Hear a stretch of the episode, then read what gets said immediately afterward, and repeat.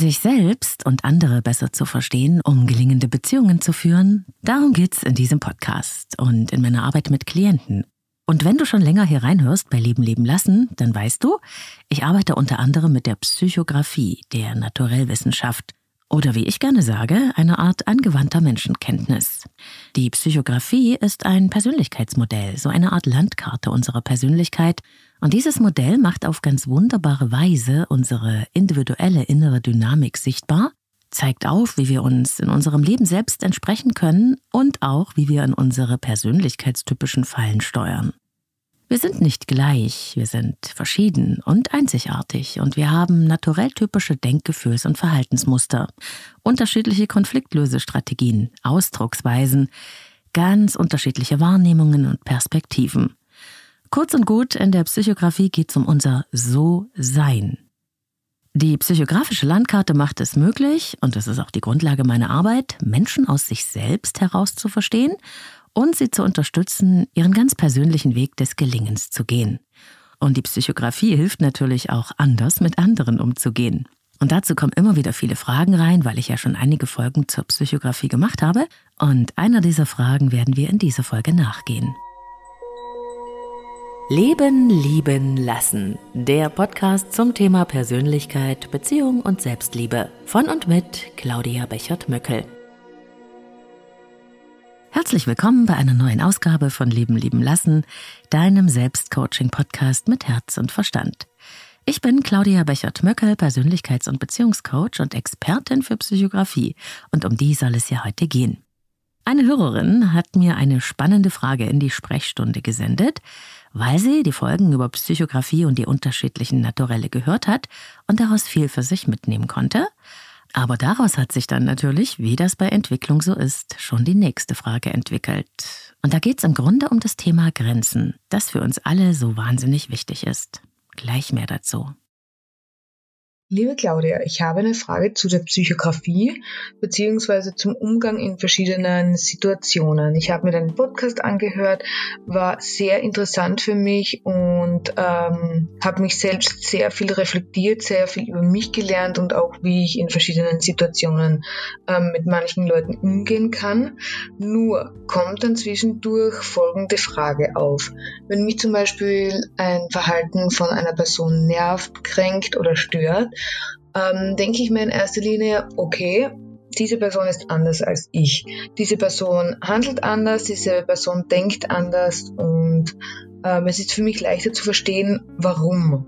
Jedoch kommt dann immer folgende Frage auf. Ähm, stelle ich nicht meine eigenen Bedürfnisse in den Hintergrund, wenn ich dieses Verhalten unter Anführungszeichen einfach so dulde und nicht sage, nicht sage, dass mich das kränkt oder dass mich das stört, ja, es ist immer dieser schmaler Grad zwischen die Leute verstehen und einsichtig mit dieser Situation bzw. mit diesem Verhalten umzugehen oder eben die Person darauf anzusprechen und zu sagen, dass mich das stört.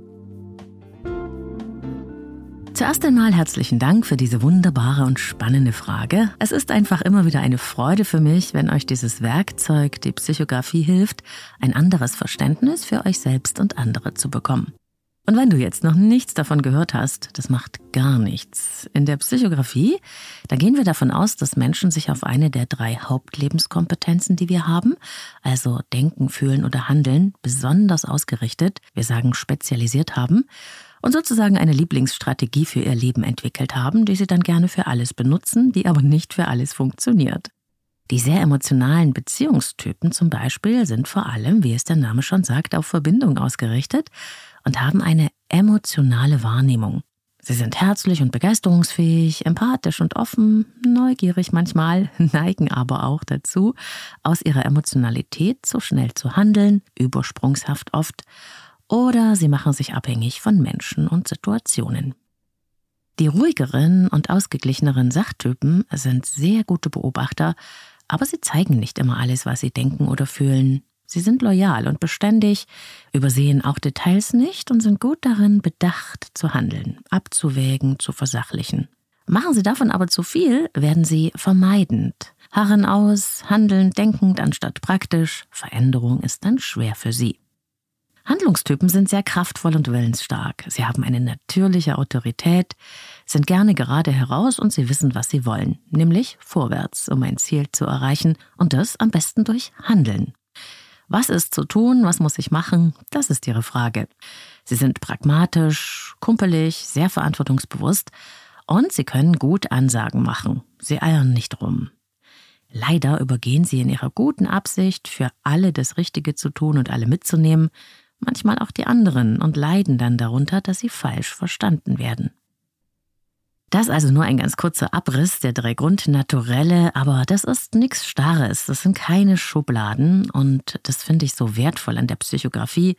Sie ist nämlich wie das Leben, lebendig und dynamisch, prozessorientiert, ressourcenorientiert. Denn wir alle haben Anteile von uns, wir alle können denken, fühlen und handeln, und es wäre gut, wenn wir diese Kompetenzen entsprechend den Herausforderungen des Lebens einsetzen könnten. Aber weil wir eben so eine Lieblingsstrategie entwickelt haben, ist das nur bedingt der Fall, und wir geraten immer mal wieder in unser persönlichkeitstypisches Fallenverhalten. Das zu kennen und das auch zu umschiffen, das ist die Kunst, die es zu lernen gilt.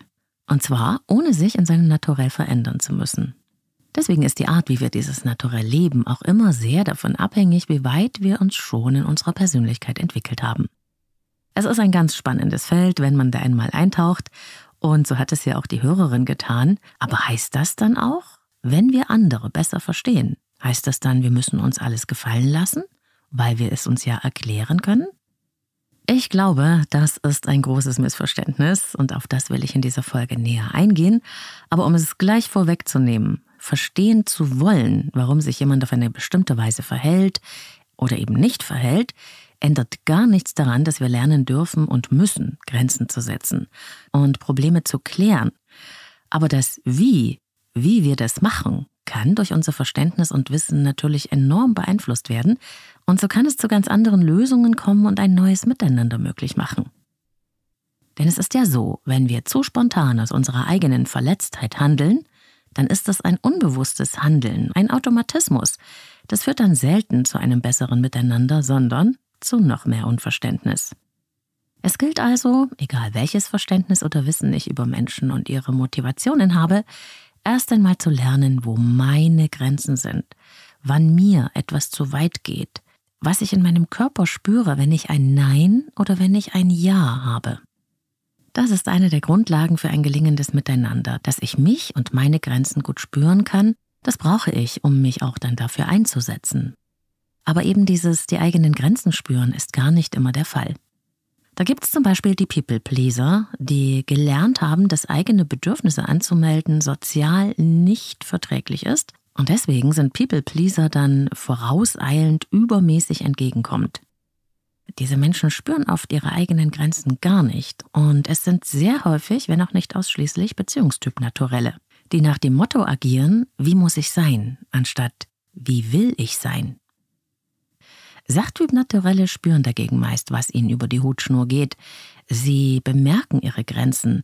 Aber diese Menschen haben ein ganz anderes Problem. Sie trauen sich nicht dafür einzutreten oder sie senden zu leise und vorsichtige Signale und sie resignieren oder halten aus, wenn die Signale nicht gehört werden. Und dann werden sie eben in ihrer naturelltypischen Falle zu Leisetretern. Handlungstyp Naturelle gehen sehr robust mit Grenzen um, bei sich und bei anderen. Sie sind nämlich nicht so sehr empfindlich, weil sie gar nicht erst auf die Idee kommen, dass da eine andere Grenze sein könnte als die, die sie selber sehen oder spüren. Und das dann aber auch noch in guter Absicht. Diese Menschen können hart wirken und mit der Tür ins Haus fallen auch wenn sie das gar nicht wollen. Die Ressource ist hier einfach die Feinfühligkeit. Diese Menschen dürfen sensibler werden, auch für sich selbst, und mehr auf ihr Gefühl hören. Das Erstaunliche ist aber, Handlungstypen kommen in der Regel ganz gut klar mit einem Nein, was ich total schätze. Wenn ich das nämlich weiß, dann gehe ich als Beziehungstyp in mein Handlungs-Ich und mache klare Ansagen. Und was dabei passiert, ist erstaunlich, nämlich, dass das meist sofort respektiert wird. Handlungstypen brauchen, dass man sich deutlich positioniert, aber eben in einer Sprache, die sie am besten verstehen. Handlungstypen leiden nämlich oft darunter, dass Menschen nicht klar sagen, was sie wollen. Sie tun das ja selber auch.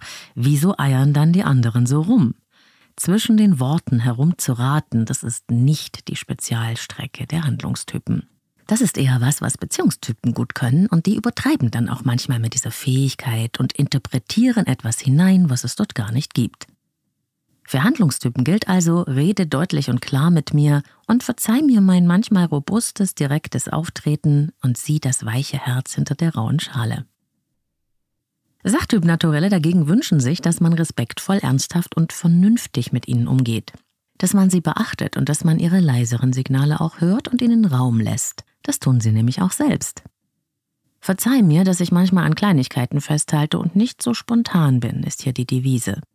Und natürlich dürfen Menschen mit Sachtyp naturell dafür sorgen, dass sie eben diesen Respekt und die Augenhöhe auch bekommen, die sie sich wünschen, indem sie dafür Sorge tragen, dass ihre Signale auch wahrgenommen werden. Wie ich schon gesagt habe, wissen Sachtypen meistens anders als Beziehungstypen, was sie wollen, aber sie brauchen Anlauf und Größe, um sich dafür einzusetzen. Die meisten Menschen, bis auf die, die bewusst manipulieren, haben nach meiner Meinung übrigens gar nicht die Absicht, die Grenzen anderer zu überschreiten, sie zu kränken, sie zu verletzen, weil sie es noch nicht besser können. Und deshalb brauchen sie dann von uns deutlichere Signale. So sehe ich das. Und wenn sie die dann nicht verstehen, dann braucht es vielleicht nochmal eine Wiederholung des Signals. Und wenn dann immer noch nichts passiert, dann sollte man sich überlegen, ob hier wirklich eine soziale Interaktion möglich ist, in der ich auch sein möchte und mich respektiert fühle. Ich gehe also erst einmal mit diesem Verständnis davon aus, dass der Mensch, dessen Verhalten mich stört oder verärgert, das nicht wegen mir so macht, sondern wegen sich selbst. Dieser Mensch sagt mit seinem aus meiner Sicht unangemessenen Verhalten ja sehr viel mehr über sich selbst aus als über mich. Mir persönlich hilft das sehr, nicht sofort übermäßig auf störendes Verhalten zu reagieren, indem ich nicht alles auf mich beziehe. Ich habe ein Beziehungstyp Naturell und glaub mir, ich kenne mich aus mit der persönlichkeitstypischen Falle dieses Naturells, alles schnell mal auf sich zu beziehen und dann emotional verletzt zu reagieren und dabei auch noch sehr dramatisch zu werden.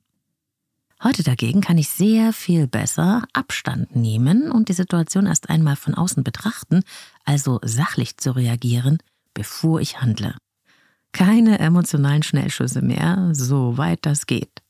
Ich höre also nicht auf diesen ersten Impuls, der in mir auftaucht. Ich nehme ihn wahr, ich betrachte und überprüfe die Situation und lasse es sacken und ich überlege mir dann, wie ich dem Verhalten begegnen möchte.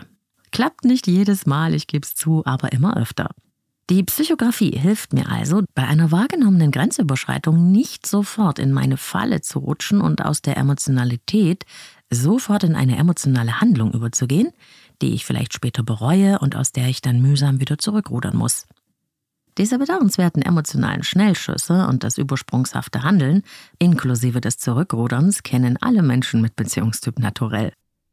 Wenn sich erst einmal die emotionalen Wogen in uns geglättet haben, dann erkennen wir doch noch, dass wir hier völlig übers Ziel hinausgeschossen sind oder überdramatisiert haben oder dass wir etwas hineininterpretiert haben in das Verhalten des anderen, das dieser Mensch gar nicht hat sagen wollen. Und wenn einem das dann auffällt, dann hat man noch nur Schuldgefühle, weil man sich so aufgeführt hat. Also keine gute Idee, diese Rolle rückwärts.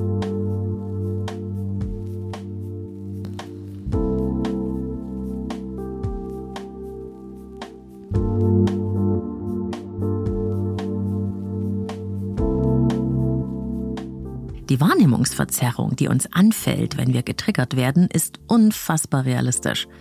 Aber wir haben dann einen regelrechten Tunnelblick und uns entgehen viele Details. Wir sehen dann im anderen die Gefahr, wenn wir getriggert sind und erleben innerlich einen enormen emotionalen Stress. Und die körperliche Stressreaktion unseres Nervensystems ist dann eben Fight, Flight, Freeze oder Fawn Response. Das heißt, ist unser Nervensystem emotional gestresst, durch etwas, das uns getriggert hat, dann gehen wir entweder frontal in den Konflikt, um uns zu wehren, das ist Fight, also Angriff, wir kämpfen, wir werden beleidigend oder verletzend, oder wir machen Flight, wir fliehen aus der Auseinandersetzung und gehen aus dem Kontakt, oder wir mauern uns in uns ein und verstecken uns da drin, oder Freeze, wir frieren regelrecht ein und haben Blackout, sind erstarrt und können gar nicht mehr denken oder handeln, haben keine Argumente mehr und lassen die überwältigende Situation einfach wehrlos über uns ergehen. Oder aber, und das ist der Fawn-Reflex, der Bambi-Reflex, die vierte Stressreaktion. Wir unterwerfen uns und machen es recht, werden zum People-Pleaser, kümmern uns um die Bedürfnisse der anderen, um nur nicht aus dem Kontakt zu fallen. Bitte tu mir nichts, ich bin auch ganz artig. Ich streng mich an, damit du mich magst.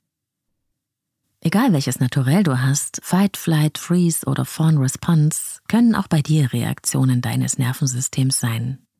Aber ich kann aus der Erfahrung sagen, dass ich da eine gewisse Tendenz beobachte, auch wenn man sie nicht generalisieren kann. Handlungstyp Naturelle gehen nach meiner Erfahrung sehr viel häufiger in den Kampfmodus, also Fight. Sachtyp Naturelle haben, wenn auch nicht ausschließlich, eine gewisse Bevorzugung für Fluchttendenzen und Beziehungstyp Naturelle machen wirklich sehr häufig Unterwerfungsstrategien, also Überanpassung, People-Pleasing, Fawn-Response. Und die Erstarrungsreaktion, wenn keine der Strategien aufgeht, die kann dann wirklich alle betreffen. Vor ein paar Tagen, da bin ich an der Ostsee gewesen und wie ich da so schön in einem Restaurant sitze, mit Blick auf den alten Strom in Warnemünde und es mir so gerade mit meinem Mann gemütlich mache, da taucht an unserem Nachbartisch eine junge Familie mit zwei Kindern auf, die Kinder ungefähr so im Alter von neun bis zehn Jahren. Und dann kamen auch noch die jeweiligen Elternpaare der Eltern der Mädchen dazu, also jeweils zweimal Oma und Opa. So, nun ist das ja für mich ungewollt ein riesiges Beobachtungsfeld und ich kann gar nicht anders, außer da allerlei Dinge wahrzunehmen, auch wenn es für mich manchmal anstrengend ist, weil sich das direkt vor meiner Nase abgespielt hat. Ich kann ja nicht nicht hinschauen oder nicht hinhören. Zwangsläufig habe ich also die Dynamik in diesem Familiensystem beobachtet. Und da fallen mir natürlich unfassbar viele Zusammenhänge auf. Und eine Sache war fast schmerzhaft für mich zu sehen. Die Frau des jungen Paares, also die Mutter der Kinder, war fast zwanghaft in ihrer Art, es allen recht zu machen. Sie sprang und wuselte um den Tisch herum mit einem Dauerlächeln im Gesicht, das nicht strahlte und lebendig war, sondern eher so wie festgebacken, festgetackert regelrecht. Sie strengte sich an, es für alle so schön wie möglich zu machen und sich um jeden zu kümmern und alles für alle richtig zu machen. Sie animierte ihre Kinder, sich besonders herzlich bei den Großeltern für die Geschenke zu bedanken, und ich konnte sehen, dass die beiden Kinder auch schon so ein bisschen dressiert nett waren, also so unecht. Das war alles so ein bisschen drüber. Die Frau war eine People-Pleaserin vor dem Herrn und man konnte sehen, dass ihr Partner sie kaum beachtete. Irgendwie war ihm das zu viel. Aber ich konnte auch sehen, dass die junge Frau ständig nach ihren ernst reinschauenden Eltern guckte. Und mir war klar, das ist eine erwachsene Frau in der Rolle des kleinen artigen Mädchens. Guck mal, ich mache alles richtig für dich. Siehst du das? Und mein Herz hat sich richtig verkrampft, denn ich kenne diese Rolle. Ich war dann ehrlich gesagt froh, als wir gehen konnten.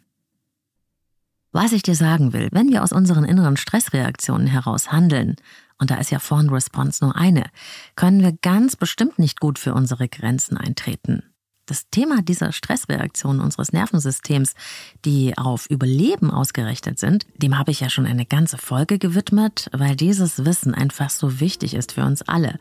Ein echter Augenöffner im Umgang mit uns selbst, wenn wir unsere körperlichen Reaktionen im Zusammenhang mit Bindung und Beziehung verstehen und lernen, uns selbst zu regulieren.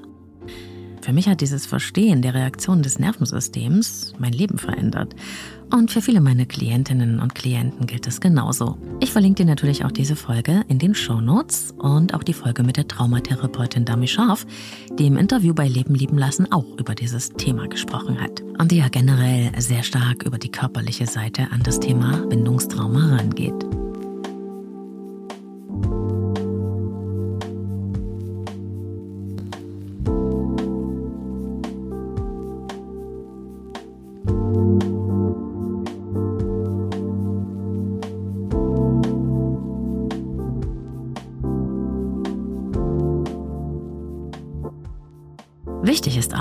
Dich selbst und andere besser zu verstehen, ist eine wunderbare Möglichkeit für bessere Beziehungen zu sorgen und die Psychografie, die Naturellwissenschaft, ist dafür ein wertvolles Tool, das ich nicht mehr missen möchte.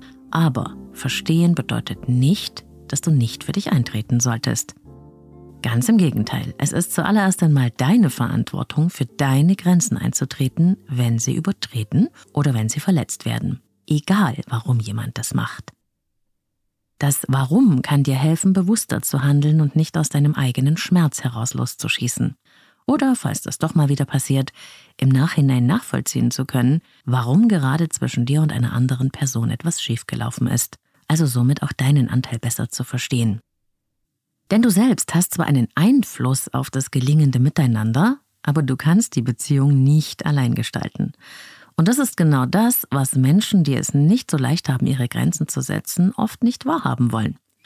Sie handeln nach dem unbewussten und früh erlernten Motto, ich bin verantwortlich für das Gelingen unseres Miteinanders. Ich muss dich nur richtig verstehen. Und wenn ich mir erklären kann, was da passiert bei dir, dann hilft mir das, dein Verhalten besser auszuhalten, auch wenn es meine Grenzen übersteigt. Das ist ein kindliches, emotionales Überlebensmuster in Sachen Bindung das einen im Erwachsenenalter dazu bringen kann, in ungesunden und manchmal auch in toxischen Beziehungsdynamiken stecken zu bleiben, anstatt gesunde Grenzen zu setzen. Eine meiner Klientinnen, von der ich weiß, dass sie auch diesen Podcast hört, liebe Grüße gehen raus, erzählte mir von ihrem geliebten Vater, der bis heute eine wichtige Rolle in ihrem Leben spielt. Nur eben ist dieser Vater immer auch schon cholerisch gewesen. Und als Kind hatte sie oft unter seinen Wutausbrüchen gelitten, die sie völlig überfordert hatten den Konflikt auszuhalten, dass der Mensch, bei dem man sich sicher fühlt und geliebt, auch der ist, der plötzlich bedrohlich sein kann und einem eine Riesenangst machen kann, diesen Konflikt kann ein Kind nicht aushalten. Liebe und Angst gehen von einer Person aus, die ich für mein Überleben brauche. Und die Rettungsstrategie, die das innere System der Klientin entwickelte, um gut damit umzugehen, war, das angstmachende Verhalten des Vaters mit einer Erklärung zu versehen. Sie lernte ihn zu lesen und zu beobachten und so die Wutausbrüche zu lenken. Und sie begann ihn zu verstehen, sich eine Geschichte darüber zu erzählen, warum er das machte, was er machte, und diese Geschichte ließ den Vater gut bleiben, und sie machte sein Verhalten erklärbar. Und ich finde es immer wieder total beachtlich, welche Rettungsstrategien unser inneres System entwickelt, um so gut wie möglich mit der Umgebung unseres Aufwachsens, die wir uns ja nicht aussuchen können, klarzukommen. Das ist eine Riesenanpassungsleistung, die einen so unbeschadet wie möglich durch die Kindheit kommen lässt.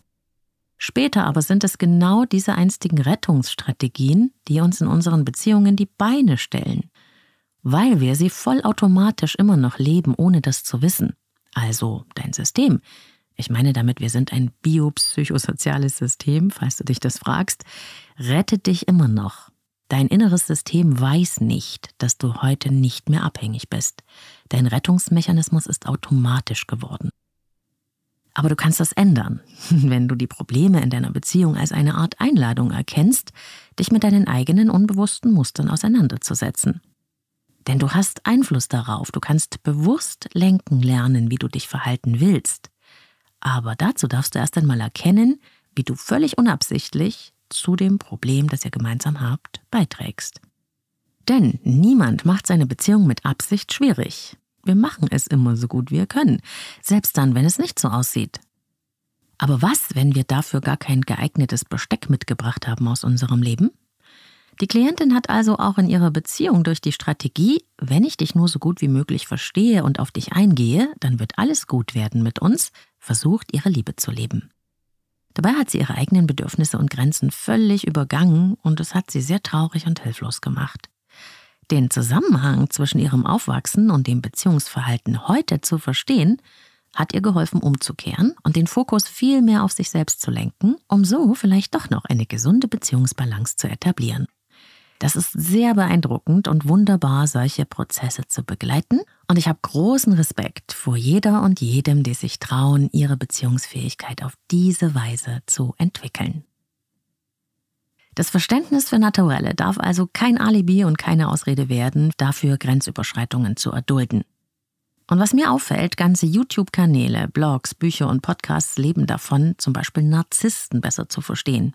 Das ist natürlich total wichtig, aber ich erlebe oft, dass Menschen alles darüber verstehen wollen, um dann besser damit umzugehen und es auszuhalten, oder weil sie den anderen therapieren oder retten wollen. Und das ist dann natürlich nichts anderes als eine Neuauflage von Wenn ich nur alles richtig mache, werde ich dich dazu bringen, mich zu lieben. Leider nein. Verstehen ist super, Grenzen setzen aber unerlässlich. Denn Verständnis geht ja nicht nur in eine Richtung, sondern auch zu dir hin. Vergiss das nicht. Was wir brauchen, um Grenzen zu setzen, ist gesunde Aggression. Huh, ich sehe schon einige zusammenzucken bei diesem Wort. Gesunde Aggression. Das heißt nicht etwa Gewalt. Wir brauchen gesunde Aggression, um uns zu schützen, um unsere Position einzunehmen und uns zu wehren, falls das notwendig sein sollte, um unseren Standpunkt zu vertreten, um Nein zu sagen. Stell's dir mal so vor, du bist wie ein Boxer, der im Ring steht. Sportlicher Wettkampf. Wenn du jetzt immer deine Arme so nach unten baumeln lässt, wirst du immer wieder eine eingeschenkt bekommen. Einfach so. Du wirst also auch deine Arme hochnehmen müssen, um nicht so viele Treffer ins Gesicht zu kassieren, um dich zu schützen. Und manchmal wirst du auch einfach Puff machen müssen, wenn du auf Augenhöhe sein willst. Klar, dieser Vergleich hinkt natürlich etwas, wie alle Vergleiche, aber du verstehst mein Prinzip. Niemand kann immer nur nett sein. Du brauchst die Fähigkeit, dich zu wehren, auch mal unbequem zu sein, und du darfst aushalten lernen, dass andere, auch dir wichtige Menschen, manchmal schwierig finden, was du denkst oder willst oder wie du dich verhältst. Dieses Ich halte aus, dass ich für dich unbequem bin, ist für viele von uns eine Riesenaufgabe, das weiß ich selbst nur zu genau. Aber du kannst lernen, dass Menschen, die dich lieben, dich nicht ablehnen, nur weil du etwas anderes willst als sie selbst. Weil es nicht du bist, die sie ablehnen oder nicht gut finden oder ärgerlich finden, sondern dein Verhalten. Es tut sehr gut, wenn man anfängt, das zu verstehen. Und umgekehrt gilt es natürlich auch. Ich versuche immer erstmal Mensch und Verhalten auseinanderzuhalten. Der Mensch in seinem Wesenskern ist also für mich immer erstmal grundsätzlich okay, auch wenn sein Verhalten schwierig sein kann. Da ich es aber nun mal mit dem Verhalten zu tun habe, denn das ist ja das, was ich von diesem Menschen mitkriege, ist es unerlässlich, dass ich diesem Verhalten begegne, wenn es mich stört. Damit lehne ich nicht den Mensch ab, ich tue ihm quasi nichts. Im Gegenteil, ich lade auch diesen Menschen dazu ein, sich mit unserem Missverständnis oder Konflikt auseinanderzusetzen. Mir hilft es sehr, besser in Konflikte zu gehen und mich zu trauen, für mich einzutreten. Du kennst ja meinen Lieblingssatz mit der Haltung der inneren Königin. Ich stehe auf meinem heiligen Grund, ich erhöhe mich nicht, ich erniedrige mich nicht, ich bin ich und ich darf erwarten, dass das respektiert wird. Ich wünsche mir einen guten Kontakt, aber nicht um jeden Preis. Und weil man es nicht oft genug sagen kann, hier nochmal ein paar kurze Steps, um mit Kränkungen, Grenzüberschreitungen, vermeintlichen Angriffen oder Übergriffen umzugehen. Je nachdem, wie stark diese Grenzüberschreitung für dich ist, kannst du natürlich mit kleinem Besteck anfangen oder auch, wenn du magst, gleich die schweren Geschütze auffahren. Kleiner Scherz. Das ist alles sehr individuell. Ich selbst versuche es gerne erstmal mit dem Ignorieren des Verhaltens, das mich stört, wenn mir zum Beispiel jemand zu nahe kommt und es geht um eine Kleinigkeit. Und wie ich es schon vorher erklärt habe, ich versuche generell nicht gleich zu handeln aus dem Affekt heraus, sondern erst einmal meine Verletztheit zu untersuchen und zu versachlichen, wie das generell für Beziehungstypen Naturelle gut ist. Und dann versuche ich es erstmal mit, okay, das ist jetzt keine große Sache, einmal lasse ich dir durchgehen, kann ein Zufall sein, wie du dich verhältst, vielleicht hast du einen schlechten Tag gehabt. Wenn das aber nicht reicht und sich das verletzende oder störende Verhalten wiederholt, dann versuche ich es mit dem freundlichen Nein. Das freundliche Nein habe ich ja schon öfter erklärt und es steckt natürlich auch ganz ausführlich in der Folge über Grenzen, die ich dir verlinke. Daher hier nur ganz kurz. Schritt 1 des freundlichen Nein mit einem kleinen Beispiel. Ich verstehe, dass es dir wichtig ist, ganz schnell Unterstützung zu bekommen. Ich versuche also, die Sicht des anderen anzuerkennen. Jetzt gehe ich in Schritt 2 in meine eigene Position. Für mich ist es leider im Moment nicht möglich, zeitnahe Termine anzubieten, da ich sehr viele Klienten habe. Die Erklärung, also mein Warum, ist nicht zwingend notwendig, aber ich halte sie manchmal für angebracht. Schritt 3. Ich setze dich gerne auf die Warteliste und melde mich, wenn eher etwas frei wird. Ist das okay für dich? Schritt 3 ist eine Alternative, die du anbietest. So merkt dein Gegenüber, dass du zwar deine Position einnimmst, dass sie oder er dir aber nicht egal ist oder du sie einfach nur abbügelst. Ich benutze das freundliche Nein sehr, sehr oft in meinem Leben und ich liebe es, weil es wertschätzend ist und dir trotzdem möglich macht, an deinen eigenen Bedürfnissen festzuhalten. Handlungstyp Naturelle dagegen finden sowas in der Regel zu anstrengend, weil sie nicht so viel soziales Ping-Pong spielen wollen. Kann ich auch super verstehen. Wenn du es also gerne konkret magst und deutlich, dann hilft dir das klare Nein. Es ist mir im Moment nicht möglich, gerne später wieder. Sag einfach, was ist, wie es dir am besten entspricht. Wahrscheinlich hast du dann auch nicht so große Probleme, dich für dich selbst und deine Position einzusetzen. Als Sachtyp oder Sachtypin ist dir vielleicht eine ausführlichere Erklärung wichtig, aber sicher kannst du dich auch am freundlichen Nein mit den drei Schritten ganz gut orientieren. Wichtig ist für dich nur, dass du deine Signale nicht zu leise sendest und notfalls nochmal deutlicher Nein sagst, wenn sie nicht gehört werden. Es tut mir leid, wenn wir uns missverstanden haben. Ein Termin ist frühestens im nächsten Monat möglich. Könnte das zum Beispiel lauten. Was auch ganz wunderbar ist, um Grenzen zu setzen, ist die sogenannte paradoxe Intervention. Das bedeutet, du weist indirekt auf deine Grenze hin und zwar auf eine total überraschende Weise, die dein Gegenüber nicht erwarten würde. Damit kann man sich manchmal sehr gut gegen übergriffiges Verhalten schützen. Letztens habe ich irgendwo diesen wunderbaren Satz gelesen. Es tut mir leid, wenn ich den Eindruck vermittelt habe, dass du so mit mir reden kannst. es ist wirklich genial, oder? Stell dir mal vor, du legst dir diesen Satz parat für Zeitgenossen, die einfach zu weit gehen und deine Grenzen großräumig missachten. Also ich habe den Satz in mein Repertoire für Schlagfertigkeit aufgenommen. Man weiß ja nie, wann man das mal wieder brauchen wird. Und wenn trotz allem gar nichts hilft, wenn jemand dich und deine Grenzen nicht respektiert und immer wieder überlatscht, dann, wie schon gesagt, kann es aus Gründen des Selbstschutzes wichtig und richtig sein, aus dem Kontakt rauszugehen. Das ist sowas wie die letzte Option. Und meistens ein ziemlich großer Schritt, und ich weiß nicht, wie es dir geht, aber bevor ich das mache, will ich zumindest sicher sein, dass ich meine Möglichkeiten in Sachen Grenzen und in Sachen gelingendes Miteinander ausgeschöpft habe. Ohne gesunde Grenzen gibt es keine gelingende Beziehung. In diesem Sinne, alles Liebe und viel Kraft und Mut und spannende Erfahrungen beim dich selbst und andere besser verstehen und Beziehungen auf Augenhöhe zu führen. Alles Liebe für dich, deine Claudia.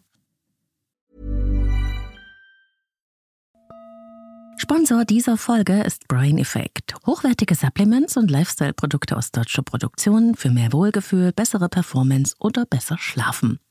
Wusstest du schon, dass rund 95 Prozent des Glückshormons Serotonin in deinem Darm hergestellt werden? Tja, deswegen sagt man auch, der Darm ist unser zweites Gehirn. Dumm nur ist, dass wenn unser Darm nicht mehr ganz so fit ist, wie er sollte. Und dieses Problem haben ja wahnsinnig viele Menschen.